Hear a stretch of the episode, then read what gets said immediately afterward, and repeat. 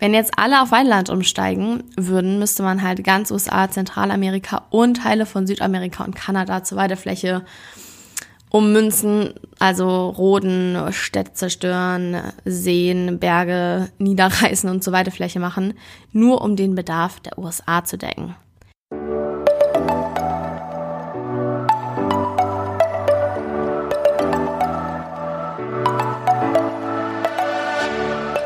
Moin und herzlich willkommen zu einer neuen Folge des Eat Pussy Not Animals Podcast, der Podcast, der dir den Einstieg in die vegane Ernährung erleichtern soll. Moin und herzlich willkommen zu einer neuen Folge Omni Bullshit. Heute geht es um die Aussage, dass Weidelandfleisch bzw. Milch von Weidelandkühen ähm, ja um einiges nachhaltiger und ethisch korrekter ist als konventionelles Fleisch oder Milch von konventionellen Kühen. Ist ein bisschen wie die Folge mit dem Biofleisch. Sehr ähnlich auf jeden Fall.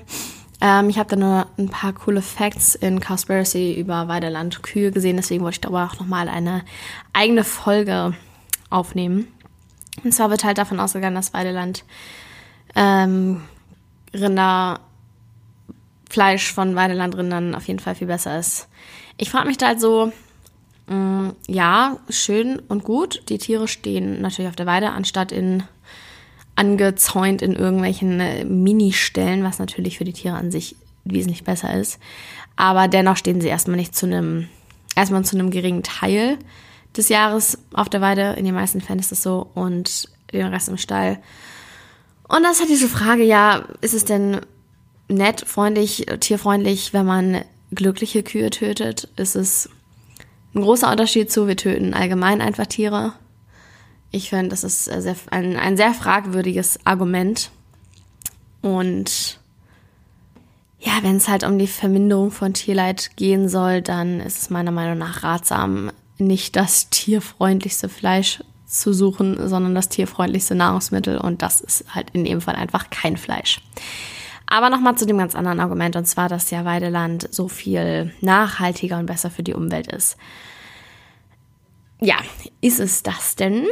Weil es ist halt so, dass die heutzutage die gezüchteten Rinderkühe überhaupt nicht mehr so leistungsfähig sind, dass sie nur mit Gras, was sie auf der Weide fressen, überleben könnten wenn sie kein Kraftfutter bekommen. Das heißt, wenn sie weniger leistungsfähig sind, muss man natürlich den Bestand erhöhen, wo dann, ja, wo das schon mal eine viel, ähm, also eine ganz andere Rate ist, wenn du den, den Bestand erhöhen musst für den gleichen, gleiche Menge an Fleisch oder Milch, die bei rauskommt. Da wurde halt bei Cowspiracy eine sehr, sehr interessante Rechnung ähm, vorgestellt, die ich jetzt hier auch nochmal gerne mitteilen möchte. Da wurde eine Familie interviewt, die halt ja Weiderinder hatten und die haben erzählt, dass sie 1821 Hektar Weideland benötigen, um 36.000 Kilogramm Fleisch zu produzieren. Wenn es jetzt um wieder Amerikaner geht, das war ja eine amerikanische Doku gewesen, ähm, dann ist der Durchschnittsami im Jahr 94 Kilogramm Fleisch. Das heißt, es könnten mit diesen 36.000 Kilogramm 382 Leute versorgt werden, heißt also umgerechnet 4,7 Hektar Land für eine Person. Nun kann man das halt hochrechnen auf äh, Amerika und da bräuchte man dann 1,497 Millionen Hektar Weideland, um die ganze USA zu ernähren nach deren Bedarf. Die USA hat aber nur einen Weidelandbestand von 0,8 Millionen Quadratmetern, also nicht wirklich ausreichend. Wenn jetzt alle auf Weideland umsteigen würden, müsste man halt ganz USA, Zentralamerika und Teile von Südamerika und Kanada zur Weidefläche ummünzen, also roden, Städte zerstören, Seen, Berge niederreißen und zur Weidefläche machen, nur um den Bedarf der USA zu decken. Also so viel dazu, wie ähm, ja nachhaltig Weidefleisch ist. Es müsste auf jeden Fall erstmal wesentlich mehr Fläche geschafft werden. Der Bestand müsste krass erhöht werden, um halt einfach, ja, diesen Bedarf zu decken. Das heißt, den Bedarf, den die Menschen halt an Fleisch haben, der kann einfach nur durch Massentierhaltung gedeckt werden, nicht durch Weidelandhaltung.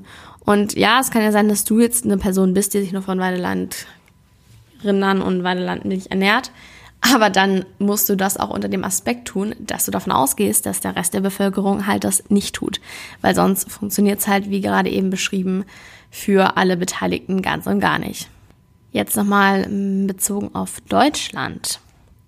Der Durchschnittsdeutsche isst 60 Kilogramm Fleisch pro Jahr, wovon aber nur 10 Kilogramm Rind sind. Man geht ja hier halt davon aus, dass es wesentlich besser und ethisch vertretbarer ist, dies, das. Aber es ist halt nur ein geringer Teil von dem, was man tatsächlich an Fleisch isst. Auch Rind, alles andere sind halt keine Weidentiere. Die können nicht auf der Weide stehen und sich von Gras ernähren. Das können Hühner nicht und Schweine können damit auch wenig anfangen. Die bekommen dann halt eben hochwertiges Soja oder Mais oder sowas, was halt aber auch auf Flächen angebaut wird, wo man auch sonst Gemüse und pflanzliche Nahrungsmittel anbauen könnte. Also auch wieder sehr, sehr viel, ja, Fläche, die weggenommen wird. Dann ist es halt einfach auch so, dass ein extremer Großteil der Agrarflächen für Rinderfutter verwendet wird, aber nur 1,34 Prozent unserer Kalorien, die wir aufnehmen, aus Rindfleisch stammen. Also auch wieder eine extrem beschissene Rate bezüglich äh, Nachhaltigkeit. Und in Deutschland werden jährlich 4 Millionen ähm, Weidefleischschlachtungen durchgeführt. Wenn ich das jetzt mal sagen kann, ist halt eine erschreckende Zahl immer noch, aber noch erschreckender halt im Vergleich zu den gerade beschriebenen Umweltschäden, die eben dadurch entstehen. Also überhaupt rein gar nicht nachhaltig.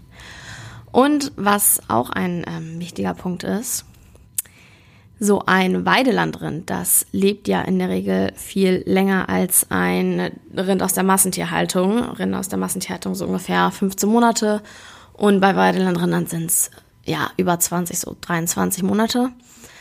Und in diesem Zeitraum wird halt einfach viel, viel mehr Emissionen, viel, viel mehr Emissionen werden freigesetzt. Das habe ich ja schon in der vorherigen Podcast-Folge über die Umwelt beschrieben. Ist halt so, dass in Q14 und Rübsern, entschuldigt meine Ausdrucksweise, Methan steckt. Und wenn diese Tiere halt länger auf der Weide stehen, fressen sie natürlich viel mehr, produzieren viel, viel, viel mehr Methan. In der Regel die eine Weidelandrind die vierfache Menge ähm, gegenüber eines Massentierhaltungsrinds. Und insofern halt durch das längere Leben noch schlechter für die Umwelt. Ich glaube, das hatte ich auch schon in der Folge über Biofleisch kurz angesprochen. Je länger so ein Tier natürlich lebt, desto schlechter ist es halt noch für die Umwelt. Das klingt so böse, aber es ist halt einfach so.